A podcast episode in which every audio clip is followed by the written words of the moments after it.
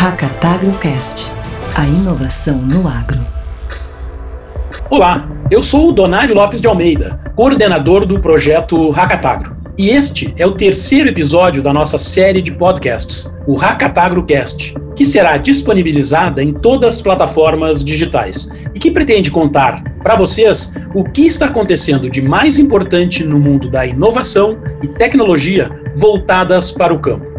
O Hackatagro é uma iniciativa da Comissão de Inovação da Farsul e é um movimento em prol da digitalização do agro, reunindo produtores, startups, investidores, empresas e entidades, e que tem o objetivo de promover a colaboração entre parceiros que buscam o desenvolvimento do agro gaúcho e brasileiro. E o projeto conta com o patrocínio do Banrisul, da Kepler Weber, da Husqvarna, da New Holland Fortral, Unifértil e BASF, e mais diversos apoiadores institucionais que vocês podem conferir na página do projeto no hackatagro.com. E hoje, o nosso tema é custo de produção, uma das maiores preocupações dos produtores rurais e que talvez traga uma das maiores oportunidades de melhorias a partir do uso da digitalização. Para falar mais sobre isso, nós vamos começar conversando com a Betânia Longaray Fonseca, produtora rural e empresária em Camacuã, e uma das nossas lideranças na comissão de inovação da Farsul. Tudo bem, Betânia? Oi, Donário, tudo bem? Tudo tranquilo. Que legal ter você com a gente aqui hoje, Betânia. Betânia, para a gente já começar falando sobre esse negócio de inovação e, e de custos, né? Uma primeira pergunta que me vem à cabeça, para você que é produtora e vive no ambiente de produtores, a gestão do negócio, que é base para entendimento de custos, é um negócio, é, é uma coisa que já está eh, inserida nas conversas dos produtores, ou seja, a gente realmente tem produtores com um entendimento claro de quais são seus custos de produção? Pois é, Donário. Esse daí, para mim, é um dos temas principais para a gente discutir né, com os produtores. Falando da nossa realidade aqui do Rio Grande do Sul, que é onde a nossa comissão também está inserida, é, dentro do Rio Grande do Sul há diferentes realidades. Mas acreditamos que apenas 10% dos produtores têm os custos de produção tabelados e muito bem organizados. Por quê? Ah, por que, que os produtores não têm? Primeiro, não é algo fácil também não é algo que o produtor ele tem o know-how para fazer. Porque o produtor, o que ele sabe é é terra, é plantar, é como plantar, de que maneira, é os manejos. Isso daí está enraizado no produtor. Entretanto, essa parte de custos, né, é algo que não vem embutida na produção. Então, é algo que ele tem que se organizar bastante para conseguir tabelar. E o que, que acontece? Como todos os outros setores, no momento que a gente está dentro da operação, que é a situação do produtor que está dentro da operação, a gente não consegue ver a, a operação de fora. Então é um pouco mais complicado isso daí. Dentre desses 90% que não tem tudo tabelado, acreditamos que em torno de 40% tem noção né, dos custos de produção. O restante realmente pega os custos que são fechados pelo IRGA, né? Que a gente tem essas instituições que muitos produtores se baseiam nela. Então, na verdade, é uma é um custo geral de produção, no caso do IRGA eu estou falando de arroz, mas não é um custo específico daquele produtor. Então a gente enxerga que isso é onde a maioria do pessoal se baseia mesmo. Legal. Bom, já tenho aí um desafio que é né, disseminar essa cultura de entendimento do seu negócio. Mas de qualquer maneira, grande parte, né, e, e muitos o fazem. E nesse sentido eu queria te provocar, ou seja, para aqueles que hoje estão controlando o custo, vendo o que está acontecendo, quais são os maiores custos passíveis de redução pelo uso da tecnologia, ou seja, se a gente começar a utilizar as tecnologias disponíveis, né, o que, que pode mudar na rentabilidade da propriedade? Quais são esse, essa, esses grandes itens que podem transformar a, a, rentabilidade a partir do uso da tecnologia e da, e da inovação? É, primeiro assim, ó, eu, eu acredito muito Que os custos de produção, né, eles devem se diluir pela produtividade. Então, o primeiro que a inovação traz, isso a gente enxerga, é o aumento de produtividade. No momento que tu consegue produzir 250 sacos em uma área que tu conseguia produzir 200, bom, teu custo de produção já reduziu muito, porque se aumentou 50 sacos de produtividade. Então, a primeira situação é essa, é, que o pessoal precisa se, a, se atentar. Depois, eu acredito acredito não, vivencio, né? Porque vivencio as, as técnicas de inovação na propriedade. Primeira situação, né? Insumos. Essa parte de insumos, de fertilizantes e de defensivos, a gente consegue otimizar então, é, o fertilizante ele é colocado na área que deve, na área que precisa, e naquela área que uh, não precisa de tanto fertilizante, que já está com uma boa produtividade, a gente consegue reduzir. No momento que tu consegue otimizar, tu consegue, com o mesmo volume de fertilizante, aumentar a tua produtividade. Isso aí tu já está reduzindo custos. Depois, os defensivos, né?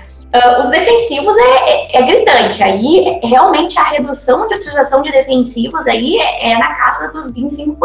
Por quê? Não tem transpasse, no momento que é tudo por piloto, né? Tu não tem aquele erro humano, não tem o olho. Então, isso é, esse é, é, é o, o, defensivo, ele é gritante, assim, tu já vê, né? No primeiro ano, é no bolso, é, tranquilo. Depois, o plantio, porque o plantio, tanto para qualquer cultura, é super importante. E no momento que tu coloca um plantio em uma plantadeira e consegue te trazer a tecnologia adequada para plantar uniforme no teu solo, além disso, utilização de satélites, né, para que fique uniformizado no, na, no, caso do arroz, a gente faz as taipas, né, por satélite, que a gente chama de, de RTK, e no caso da soja, então, a gente faz os drenos. Então, só isso daí a gente já consegue ganhar em produtividade muito. E tudo, logicamente, por piloto automático, que tu também já tira o erro humano, que antes era feito por olho, né? Então, fazia taipa no olho, o dreno no olho. Então, isso daí também a gente já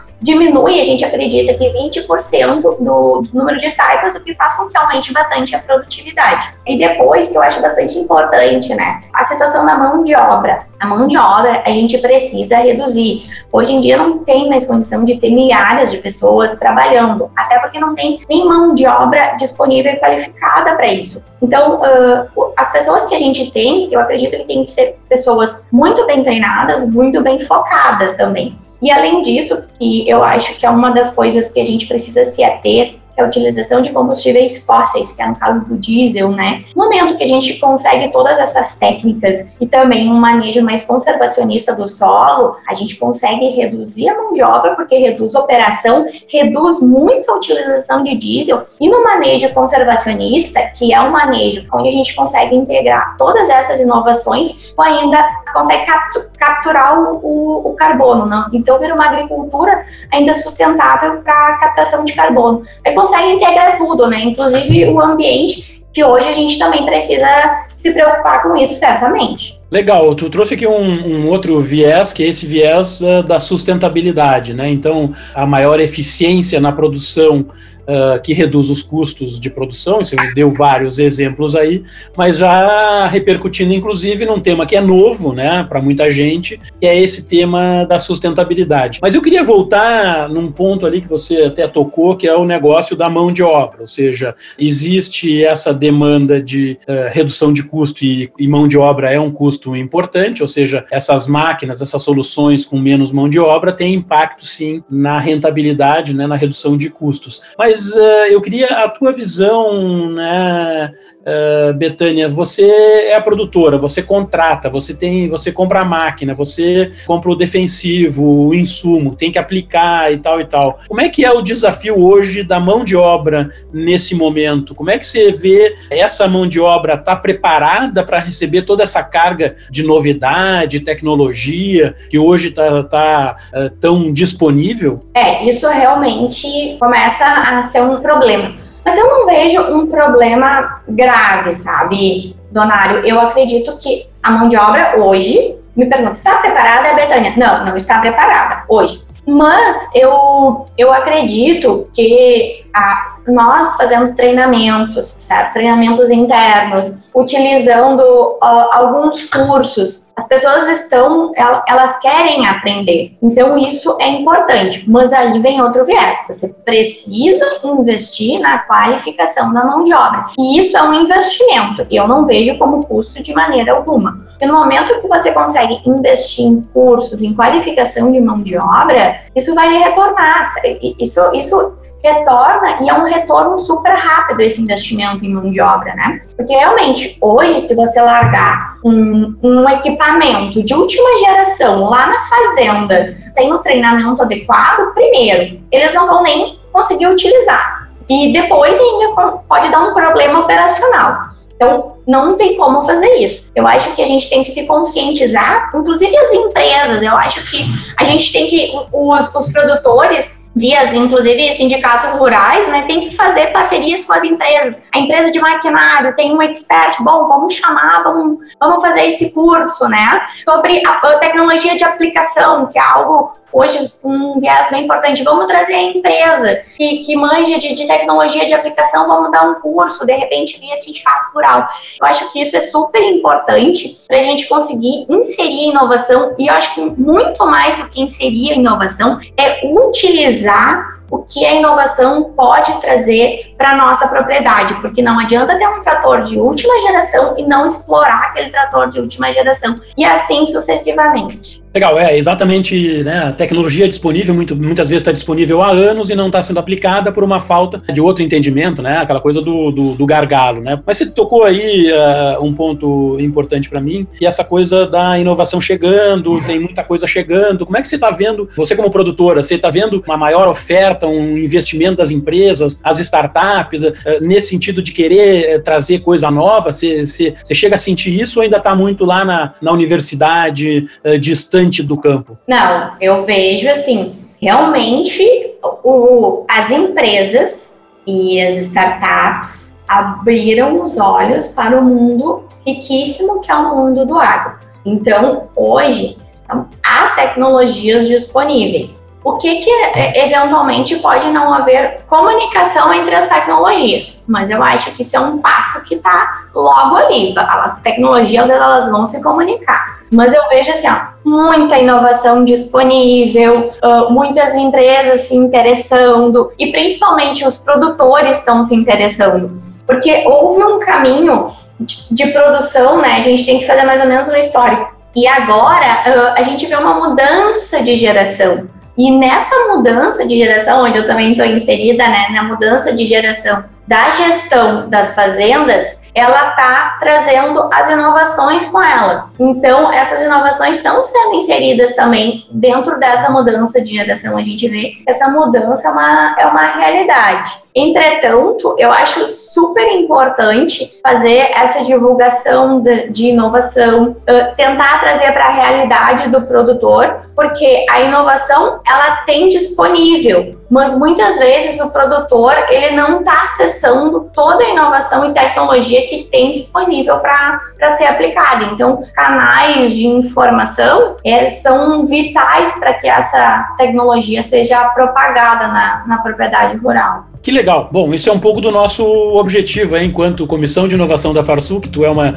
membro importante dessa, dessa comissão e do nosso projeto Hackatagro, que é exatamente isso, né, de proporcionar colaboração para acelerar esse processo de digitalização do agro gaúcho. Betânia, muito obrigado pela tua participação, viu? Eu que agradeço. Foi um grande prazer ter participado. Legal. E a gente segue no próximo bloco e vamos em frente com o nosso projeto. Obrigado, Betânia. Tchau, tchau. E agora, para seguirmos com esse assunto, vamos falar com o professor Marcos Pavaneves. O Marcos é professor da Exalc FIA, Ribeirão Preto, o doutor agro, né? Um estrategista, profundo conhecedor das cadeias produtivas do agro do Brasil e do mundo. Com dezenas de livros e artigos, né? Ele é um entusiasta da inovação. E mais recentemente, inclusive, com uma presença constante nesse ambiente das startups do agro. Tudo bem, Marcos? Tudo jóia, Donário. Um prazer falar com você sempre, meu amigo, sempre. Que legal. Bom, Marcos, a gente está aqui nessa discussão sobre os custos de produção, ou seja, eh, como é que a tecnologia vem afetando o custo de produção e como é que isso vai afetar no, no futuro próximo. A gente vive aí um momento efusivo, né? A, a digitalização de tudo, uma série de oportunidades. Como é que você está vendo isso? E, e uma primeira pergunta para ti é o seguinte: o produtor tem um entendimento claro dos seus custos de produção? Eu acho que melhorou bastante, mas se você me perguntasse há 8, 10 anos, eu ia dizer não. Mas hoje é injusto falar isso porque você tem muitas empresas completamente estruturadas que medem absolutamente tudo. Tivemos recentemente apresentação de duas dessas nos meus cursos de agronegócios aqui para graduação e é impressionante a, como eles usam os dados, usam todo tipo de tecnologia, de aplicativo para poder construir margem, até porque eles são cobrados por isso. Mas você tem ainda um universo de produtores dentro do agro brasileiro que está distante do negócio de custo e vem conseguindo tocar porque é muito bom nas coisas que faz, mas tem um pouco de aversão a medir. Então, eu diria que de uma nota de 0 a 10, a 10 anos nós estaríamos com 2, agora nós estamos com 5,5, 6 em relação a custos no, no, na agricultura brasileira. Ainda sobre esse tema, Marcos, aqui no nosso projeto, lógico, foca no Rio Grande do Sul, e o Rio Grande do Sul tem um perfil de produtores, né? São, não são tantos produtores grandes, está mais a produção relacionada com os médios e os pequenos. Nessa ótica desse entendimento, uh, ao segmentar por grande, médio e pequeno, como é que você enxerga isso? Porque o grande desafio uh, que a gente tem de levar a tecnologia é falar com essa massa de médios e pequenos. Nesses segmentos também há uma mudança de melhor entendimento desse conhecimento? Ela existe, Donário, se a cooperativa que atende esse produtor já mudou de mentalidade. Eu tive há pouco tempo a chance de falar aí na Alcerves com presidentes de cooperativas, num evento muito bem organizado por eles, e eu estou muito animado em ver algumas que eu acompanho, como ex-conselheiro, como amigo da, da gestão, em ver que as áreas que mais crescem dessas cooperativas são áreas ligadas ao digital, áreas ligadas à chegada da gestão 5.0 para pequenos e médios produtores. Porque para um pequeno e médio, é muito difícil, é, para um grande, aquela velha coisa que a gente fala na administração, make or buy, né? Faço ou compro. Quer dizer, para você fazer, fazer significa o quê? Ter drone, ter todo esse negócio de imagem, ter aplicativos, ter os, todo o pacote. É, eu consigo fazer, porque eu internalizo a estrutura, eu tenho capacidade. Agora, para um pequeno, é melhor ele comprar esse serviço. E quem vai entregar esse serviço para ele de forma competitiva, com escala, com modernidade, tem que ser a cooperativa. Então, a cooperativa e a associação, né, é, dependendo da presença delas na região, elas são extremamente importantes para fazer chegar ao pequeno e médio produtor a gestão por metro quadrado da propriedade dele, medindo tudo e permitindo com que ele construa margens. Então, eu acho que o papel, a resposta a essa pergunta é: depende se a cooperativa dele está antenada com as melhores no Brasil que já estão com essa área do digital da gestão por metro quadrado como eixo principal estratégico para esse, esse ano e para os próximos anos. Né? Muito legal. Mas, Marcos, na prática do que já existe hoje, ou seja, que já está à disposição uh, dos produtores, quais seriam os maiores custos passíveis de redução pelo uso da tecnologia? Onde é que estão esses, uh, essas linhas de custo aí? É, todos eles, se você pegar a jornada do produtor e avaliar todas as atividades que ele faz, desde os seus processos mentais de decisão, é, do que, que ele vai plantar, até chegar no final da armazenagem depois de colher, em todas as etapas da jornada, você tem tecnologias que permitem ele ficar mais eficiente. Por exemplo, você fala, ah, mas não tem jeito de reduzir o custo com defensivo. Lógico que tem. Você tem já hoje aplicativos e máquinas que colocam um sensor sensor, coloca um leitor que identifica onde está a planta daninha e dá o sinal para a barra, aplicar só em cima da planta daninha. Eu, quando fiz agronomia, a recomendação era X litros por hectare de um determinado produto para combater uma daninha. Agora é quase que uma brincadeira, é cuspida por planta. Então você tem tecnologia para isso. Você tem outras tecnologias que, através do uso da imagem, das cores das plantas, vão te ajudar, além da análise de solo, a identificar onde você precisa jogar qual fertilizante. Você não é mais assim, joga 10, 10, 10, X quilos por hectare, você vai estar desperdiçando, porque tem lugar que não precisa. Então é isso que eu estou chamando da agricultura de metro quadrado ou por planta. Então aqui eu falei duas. O que apareceu hoje também? muitos aplicativos que permitem ao produtor comprar o que ele precisa nos chamados marketplaces, ou seja, ele pode ter mais competição de canais que estão vendendo para ele e com isso encontrar o produto que ele precisa, eventualmente na quantidade exata que ele precisa. Então esse é um outro exemplo. Ele também tem é, aplicativos que vão permitir, estão permitindo ele se juntar mais com outros produtores, ele conhecer performance de outros produtores e aí ele vai olhar e falar assim, poxa, mas eu estou levando é, 15 horas para fazer uma operação numa área e a média da minha região é 13 horas e meia. Eu estou com alguma coisa errada. Na máquina, eu fui recentemente, eh, recentemente, a última viagem que eu fiz foi em janeiro, apresentar, você ter uma ideia, o caso da usina São Martinho, em Orlando, na Flórida, para executivos americanos do agronegócio. A São Martinho tem modelos muito espetaculares de detecção prévia de quando a máquina vai dar problema. Então, ele já tem tudo isso daí com uma matemática incrível, né, uma inteligência artificial, e aí já vai a peça junto, porque eles sabem que ela vai quebrar. Então, o tempo, Donário, de manutenção da máquina, que é um custo para o produtor, ele cai drasticamente. Então, não tem área onde o pacote tecnológico não possa é, reduzir custos. Por exemplo, último, aqui para não cansar muito vocês, o, o, produtor aprendeu agora que ele pode comprar as coisas em reuniões digitais. Né? As empresas é, mandavam antes uma pessoa para fazer uma visita com custo brutal, ela consegue agora, com quem aceitar, fazer a venda online e com isso ela vai reduzir o custo dela e parte disso ela vai repassar para o preço do produto, não tenha dúvida, porque tem uma competição mais forte. Então, assim, o que eu diria é que a pandemia, Donário, ela acelerou, isso vinha vindo, isso não é de 2020, que é um ano histórico para todos nós, né? Vai ser um ano que,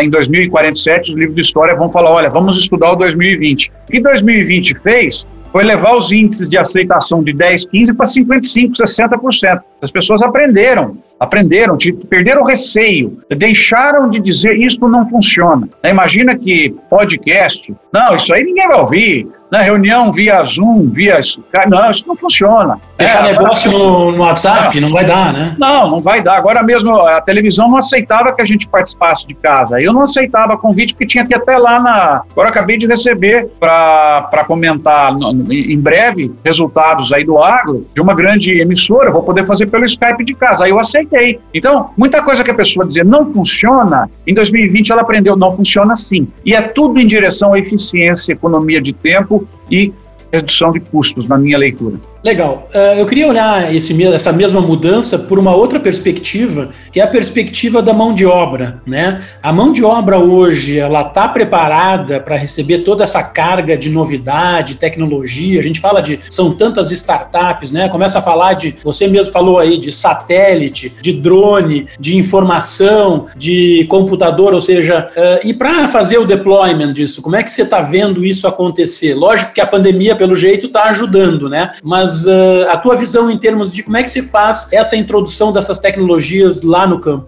Eu acho outra coisa relevante desse ano, Donário, é que todo mundo pediu para o sobrinho, para o filho, explicar como que usa um smartphone. É impressionante. Eu gosto muito de correr de manhã, passo por locais aqui onde você vê intensa construção de prédios e se você olhar a, as pessoas que estão indo para as obras, eles estão indo em quatro de carro, todos mexendo no telefone. Eu fico dando risada porque eu vou andando e vendo todos eles conectados, todos eles com, aprendendo a mexer com aplicativos, tendo informação. Enfim, o que nós tivemos é, é que essa aceleração do aprendizado com o smartphone ela foi brutal porque as pessoas tiveram que fazer isso. Né? E, não apenas para esse ponto que você se refere, mas também para aprender a distribuir e outros. Então, hoje, eu diria que as pessoas perceberam que elas têm que aprender e têm que usar, Donário. Então, o índice de uso aumentou muito e isso está fazendo com que também no campo a pessoa saiba, se eu não souber usar, eu de repente não vou estar tá apto mais a conduzir uma determinada máquina, eu vou perder o meu espaço. Né? E essa competição entre a mão de obra pelo aprendizado é, aflorou, cresceu mais esse ano. As pessoas estão mais conscientes, porque eles vão falar assim, ah, eu não preciso, não, eu já estou já tô com idade, eu não preciso mexer com isso aí, não.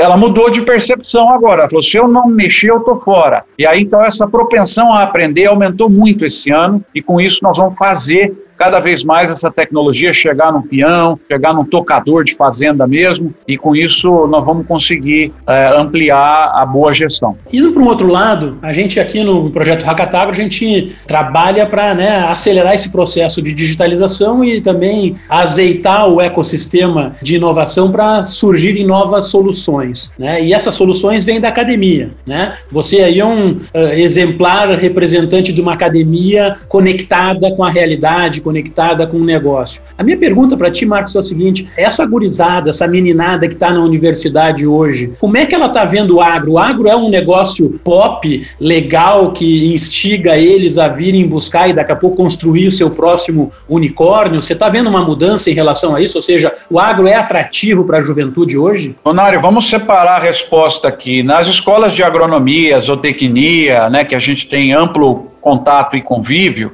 é dado já, né? Eles estão estudando isso. O que me surpreende é que eu dou aula na USP, na GV, nos cursos de administração de empresas, certo? E aí o que você vê são as disciplinas de agro lotadas e lotadas de jovens que não têm, muitas vezes, nenhuma ligação com o agro. Eles vêm e falam, eu quero conhecer um pouco mais desse setor, porque todo mundo fala dele, porque tem esses números, e isso me encanta, porque esse interesse do jovem pelo agro, que se reflete também nos filhos que fizeram agronomia, zootecnia, curso técnico e que estão voltando para as fazendas conectados, eu não observo na agricultura de outros países. Eu não observo nos Estados Unidos, não observo na Europa, e aqui você vê uma juventude muito mulher cada vez mais é, entrando. Isso me encanta porque nós estamos construindo a vantagem competitiva, porque eles lá vão ter problema de sucessão, vão ter problema é, grave nessa área, e nós aqui estamos, os jovens estão entrando, convivendo com, com os pais, e uma convivência maravilhosa, porque um chega com excesso de conhecimento tecnológico e o outro tem excesso de experiência. E aí esses excessos se acalmam quando o convívio existe. É, e, e isso é extremamente importante. Então, o que, que eu vejo na linha linha do que você tem feito com brilhantismo, como sempre na tua carreira, e agora mais um passo interessante, o que, o que eu vejo é que nessa área, Donário, eu acho que o Brasil lidera no mundo